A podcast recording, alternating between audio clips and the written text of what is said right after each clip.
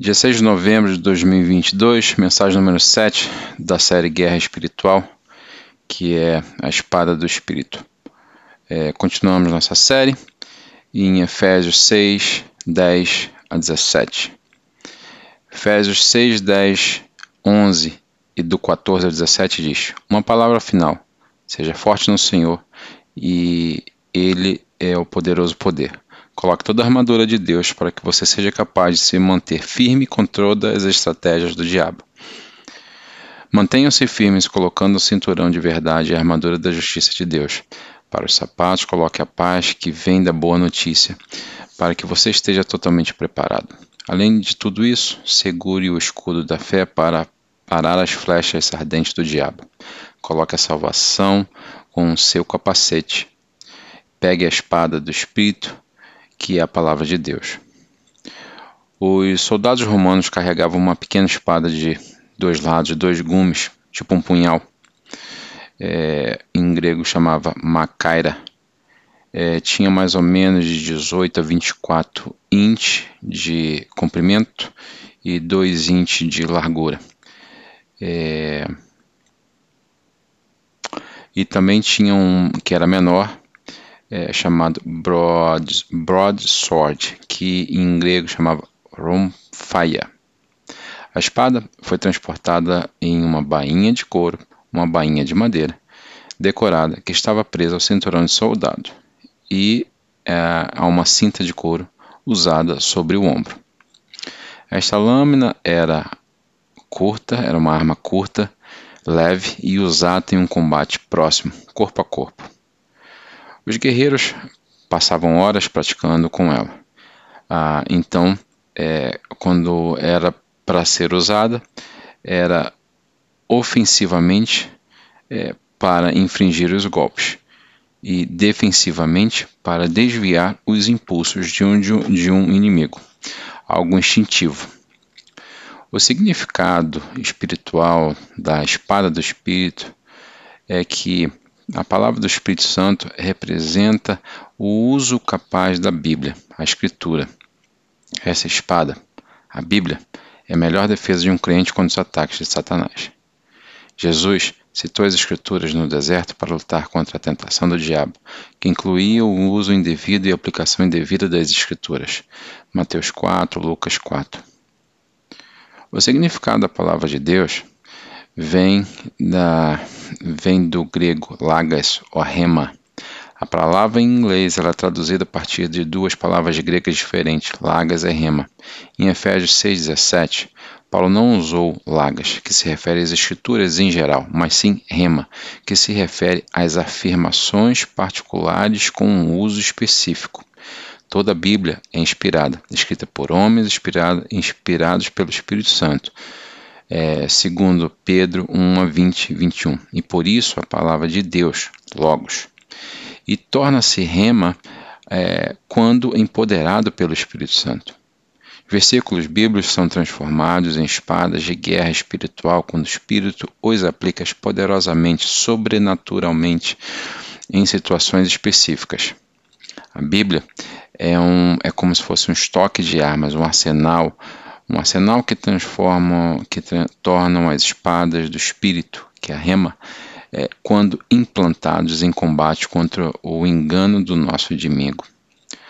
O espírito causa um verso que você é, leu muitas vezes e que de repente perfura sua consciência com convicção persuasiva que muda você ou um versículo que vem à mente de uma maneira particularmente convincente, dando-lhe força, determinação para resistir a Satanás. Devemos usar verdades bíblicas específicas para combater mentiras satânicas particulares. Por isso, precisamos estar familiarizados com as nossas Bíblias ou seremos vítimas de falsas ideias e práticas culturais. Segundo Coríntios 2,11 diz, não quero que Satanás nos engane, afinal, não somos ignorantes sobre o esquema de Satanás. Então, a espada, a espada do Espírito luta contra as estratégias de Satanás. Vou listar essa estratégia com a parábola, a, a, a, parábola é, da, da semente. É, em Mateus 13, 3, 9 diz: Ele contou muitas histórias de forma de palavras, como esta: Ouçam, um fazendeiro saiu para plantar algumas sementes. Enquanto ele as espalhava pelo campo, algumas sementes caíram em uma trilha, e os pássaros vinham e comiam-a. Outras sementes caíram em um solo raso, como rochas subjacentes. As sementes brotaram rapidamente porque o solo era raso. Mas as plantas logo murcharam sob o sol quente, como não tinha raízes profundas, morreram. As outras sementes caíram nos espinhos e cresceram e sufocaram as plantas macias. A primeira estratégia de Satanás é negando a relevância da palavra. Tá? Em Mateus 13,19 diz: é, somente que caiu na trilha representa aqueles que ouvem a mensagem sobre o reino e não a entendem. Então o mal Satanás vem e arrebata a semente que foi plantada em seus corações, antes que ela se realize. As forças de Satanás procuram minar a palavra de Deus àqueles que ensinam e contam aos outros. É, a semente corre, ocorre de muitas maneiras em nossa chamada cultura iluminada. As pessoas, incluindo os supostos estudiosos, falsos professores, atacam a confiabilidade da Bíblia, sugerindo que é uma compilação de histórias verbais inventadas cheias de erros e contradições, de autoria duvidosa, combinadas pelos editores. Existem 23.986 manuscritos no Novo Testamento. O mais antigo data de 130 antes é, AD, tornando-se a escrita mais antiga e autêntica. Em seguida está a, a Ilíade de Romero, com menos de 2 mil manuscritos. A Bíblia inclui 66 livros escritos por cerca de 40 autores ao longo de cerca de 1500 anos, mas a escrita é consciente e compartilha um tema comum, a salvação de Deus da humanidade, e um personagem central, Jesus Cristo, porque o Espírito foi o autor final. Satanás, em seus mais velhos, é, atacam com inspiração a Bíblia, porque Deus não é o autor, a Escritura é irrelevante fora de contato, não tem autoridade sobre nossas vidas ou moral. Alguns desses ataques afirmam que os padrões morais bíblicos estão ultrapassados porque foram formulados por homem, é, homens que eram de mente estreita, pequena, intolerantes e poucos esclarecidos. Mas se o Espírito Santo é o autor, a Bíblia é sempre atual e aplicável às nossas situações.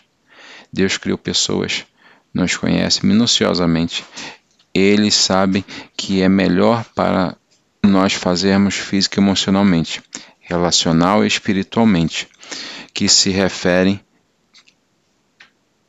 minuciosamente. Eles não sabem o que é melhor para nós fisicamente, emocionalmente, relacionalmente e espiritualmente, o que se reflete nas diretrizes da Bíblia.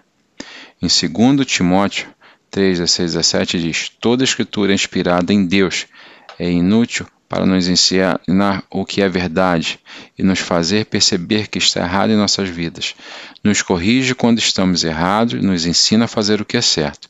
Deus usa para preparar e equipar as pessoas para fazer todo o bom trabalho, porque é honesto, preciso e sempre atual. A maior evidência da relevância confiabilidade sobre a natureza sobrenatural das Escrituras é alterada é, e transformada é, pelo pecado da morte. É, a maior evidência da revela, relevância, confiabilidade, natureza sobrenatural das Escrituras ela é a vida, é a transformação das pessoas do pecado da morte é, para a, a, uma vida correta. Você não ignorou a Bíblia porque considera irrelevante ou ultrapassada? Outra estratégia de Satanás é desobedecendo a palavra por causa dos problemas. Em Mateus 13, 20 e 21 diz: A semente no solo rochoso representa aqueles que ouvem a mensagem e a recebem imediatamente com alegria, Mas como eles estão sem raízes profundas, eles não duram muito. Eles caem assim que os problemas é, ou são perseguidos por acreditarem na palavra de Deus. É, o diabo e os demônios podem, de acordo com a Bíblia, causar problemas, doença e dor. Eles tormentam as pessoas problemáticas, sugerindo que Deus não se importa,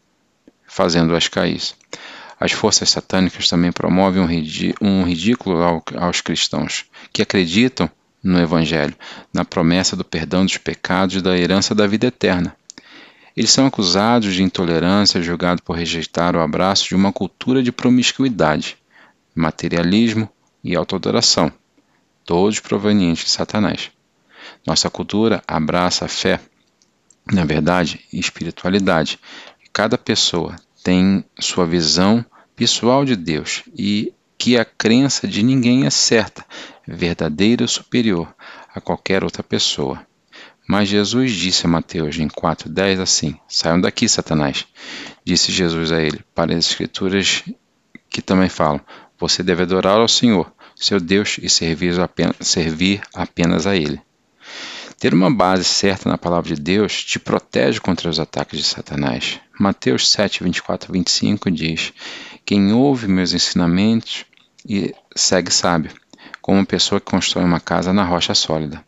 Embora a chuva venha, uma, uma tormenta e as águas das inundações subam e os ventos batem contra aquela casa, representando os ensaios, os problemas, as doenças, a dor, os problemas ela não vai entrar em colapso, porque ela está construída sobre a rocha.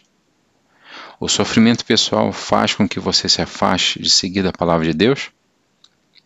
E a terceira estratégia de, de Satanás é descartando a palavra para o mundo.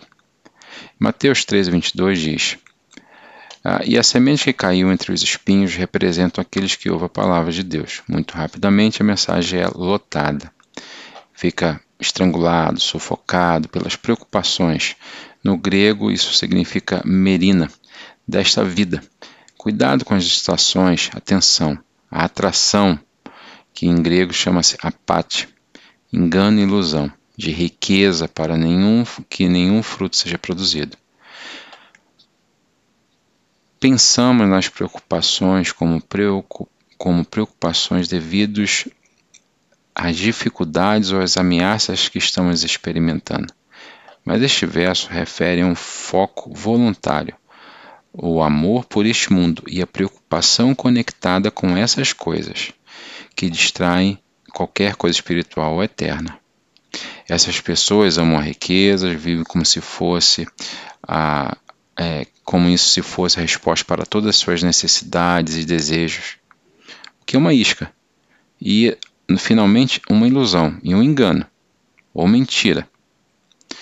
Satanás enganou este mundo para acreditar que a fama deve ser procurada para resolver a insignificância, e você deve sacrificar todo o resto, mesmo sua própria alma, para alcançar a celebridade. Observe a evidência da estratégia de Satanás pela forma como os atores, os artistas se tornam cada vez mais sombrios, malignos, sensuais, menos morais, anticristãos, para atrair a atenção. Quando uma pessoa quer o mundo, ele vai abandonar o mundo porque eles estão em conflito. João 2, 15, 17 diz, 1 João 2, 15, 17 diz, não ama este mundo nem as coisas que ele oferece Pois quando você ama, um, um, ama o mundo, você não tem amor para o Pai. Para o mundo, é, o mundo oferece apenas um desejo por prazer físico, um desejo por tudo que vemos, orgulho de nossas conquistas e posses. Estes não são do Pai, mas são deste mundo. Este mundo está desaparecendo junto com tudo que as pessoas anseiam. Mas qualquer um que faça que agrada a Deus viverá para sempre. Você está nesse mundo para sufocar a influência da palavra de Deus em sua vida? E eu deixo vocês com um versículo de memória em 2 Timóteo 2,15. Faça o seu melhor para apresentar a Deus como um ser, como aprovação, um operário que não precisa de se envergonhar e que lida corretamente com a palavra e a verdade. Você está pronto para treinar com a sua espada, lendo e estudando a Bíblia? Amém.